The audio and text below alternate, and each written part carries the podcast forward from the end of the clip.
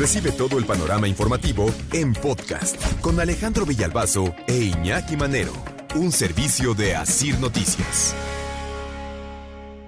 De regreso a la escuela, el próximo 29 de agosto inicia el ciclo escolar 2022-2023 con un nuevo plan de estudios que a ciencia cierta se presentó ayer, pero que pocos detalles se tienen de incluso cómo se va a calificar en ese nuevo plan de estudios que tendrá una prueba piloto en escuelas del país, pero en pocas escuelas de la República Mexicana, y que de acuerdo con el diagnóstico que hizo la Secretaría de Educación Pública, el nuevo plan de estudios irá en contra de aquello que consideran ha sido eh, la base de la educación en los últimos 30 años en este país, que, de acuerdo con el diagnóstico hecho, se ha reproducido la desigualdad, el racismo, el clasismo. Y ahora en este nuevo plan de estudios dicen que lo que quieren es eh, pues ir en el camino de, de, las humanidades, ¿no? De,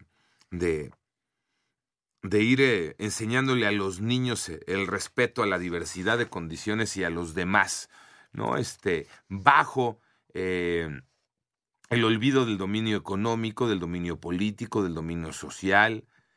Dicen que el nuevo modelo económico eh, se plantea el enfoque de la nueva escuela mexicana, que debe de retomar su papel como una institución que forma ciudadanas y ciudadanos para vivir y convivir en una sociedad democrática. Dice que el nuevo modelo convertirá las escuelas en espacios en donde los estudiantes aprendan valores, saberes, conocimientos y habilidades de manera crítica, activa y solidaria. El asunto es en qué escuelas van a hacer todo eso, ¿no? Que esa es la otra parte y viene ligadito y va de la mano.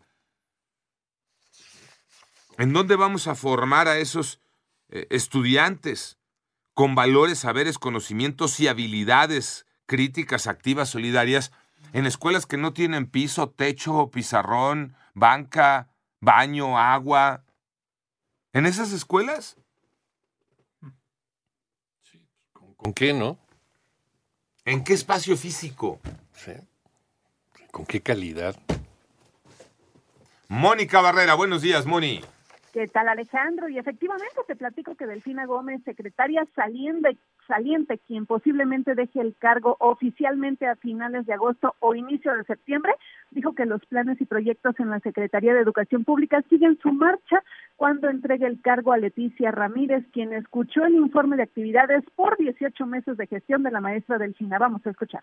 Nuevo encargo. Vas a encontrar una secretaría en marcha, proceso, no ha detenido. Yo puedo decir que esta secretaría sigue activa, ha seguido activa y seguirá activa. Y sí va a haber algunos pendientes que ya te daré a conocer. Vamos a tener que regresar a Guerrero, vamos a tener que regresar a Veracruz, como seis estados de visitar y la secretaria saliente de Educación Pública, Delfina Gómez Alejandro, resaltó que desde 2021 se han atendido más de 112 mil escuelas en zonas de alta y muy alta marginación. Con el programa La Escuela es Nuestra, con una inversión de 27 mil millones de pesos para ofrecer servicios de alimentación, jornada ampliada, rehabilitación estructural y equipamiento, pero aún falta planteles por atender, por ejemplo, en el sureste del país. Vamos a escuchar. Trabajando asignación de algunos espacios Chiapas y veíamos cómo nos piden algo tan sencillo que es un salón de clases. Digo tan sencillo, pero ellos tan importante. La basificación, la asignación de lo que es las plazas y bueno, así la Secretaría de Educación saliente, Delfina Gómez, reiteró que en 2023 se tiene previsto un monto de 32 mil millones de pesos en beneficio de 8.9 millones de estudiantes en 113 mil planteles para jornada extendida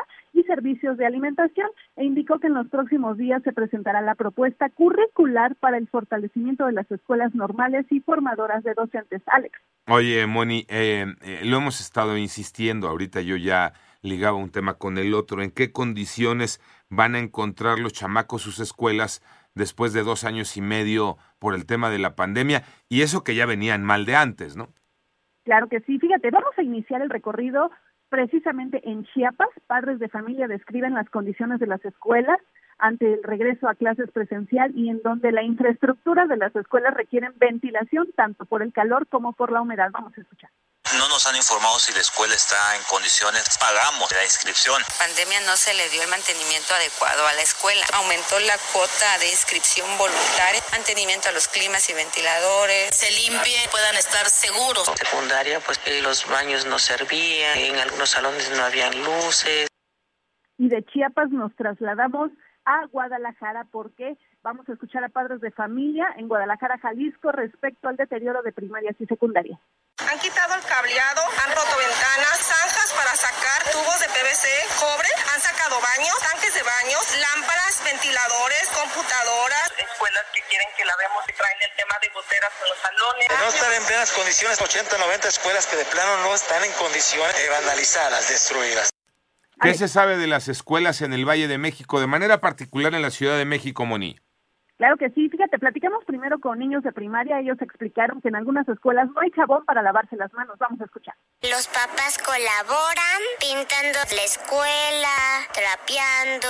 En mi escuela, de toda la crisis sanitaria, nunca pusieron jabón ni arreglaron los baños. Están destruidos, una llave no servía. Voy a entrar a tercero de primaria y a mi mamá le pidieron el antibacterial y son padres de familia también en Ciudad de México quienes explican que cumplen con las cuotas escolares, pero bueno, también eh, con la mano de obra, es decir, ellos van y limpian las aulas. Vamos a escuchar. En la escuela ya nos pidieron muchas cosas para la limpieza de los salones, de los baños. Sí, a llevar las escobas, trapeador, trapos para limpiar. Cuarto grado de primaria. Nos pidieron 100 pesos, supuestamente para pintar la escuela, que teníamos que llevar postres o algo así, como para recaudar fondos. Primero de primaria. En el kinder íbamos a limpiar.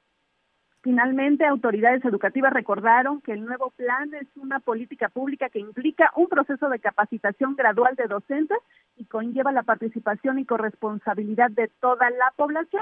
También asignaron 78 mil millones de pesos del programa Becas para el Bienestar Benito Juárez en beneficio de supuestamente 8 millones de alumnos de los tres eh, eh, niveles educativos. Alejandro, el panorama esta mañana. Oye, Moni, esa es la nueva escuela mexicana. Esa donde los eh, papás y los niños dicen, pues no, la escuela no está lista, no hay una banca, no hay un pizarrón, no hay agua, eh, o te están exigiendo que lleves, ¿no? Como ha ocurrido toda la vida. Por eso, ¿en dónde está la nueva escuela mexicana?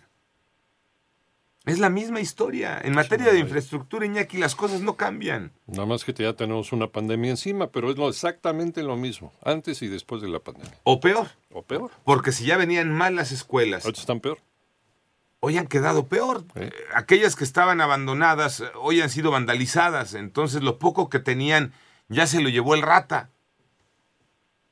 No pasó nada. Así no puedes hablar de la nueva escuela mexicana. Así no. Cuando tu infraestructura está rota, no puedes brindarles a los chavos las condiciones. ¿Cómo le dices a un niño, de la zona sur del país que empiece su día estudiando a 30 grados en un lugar donde no hay un ventilador. Por ejemplo, nada más. aguántate. Nada más.